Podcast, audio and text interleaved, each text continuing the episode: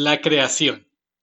Un cuento de Eduardo Galeano, del libro Memoria del Fuego 1, Los Nacimientos.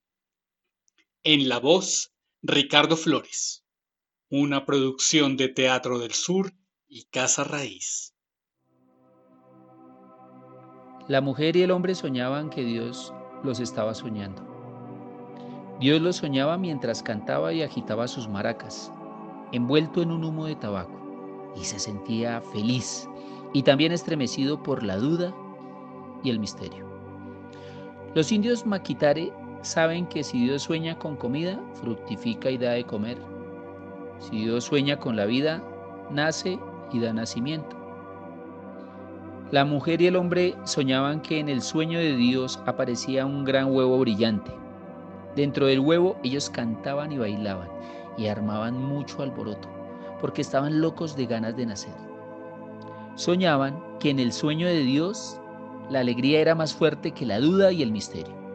Y Dios, soñando los creaba y cantando decía, Rompo este huevo y nace la mujer y nace el hombre, y juntos vivirán y morirán, pero nacerán nuevamente, nacerán y volverán a morir y otra vez nacerán, y nunca dejarán de nacer, porque la muerte es mentira.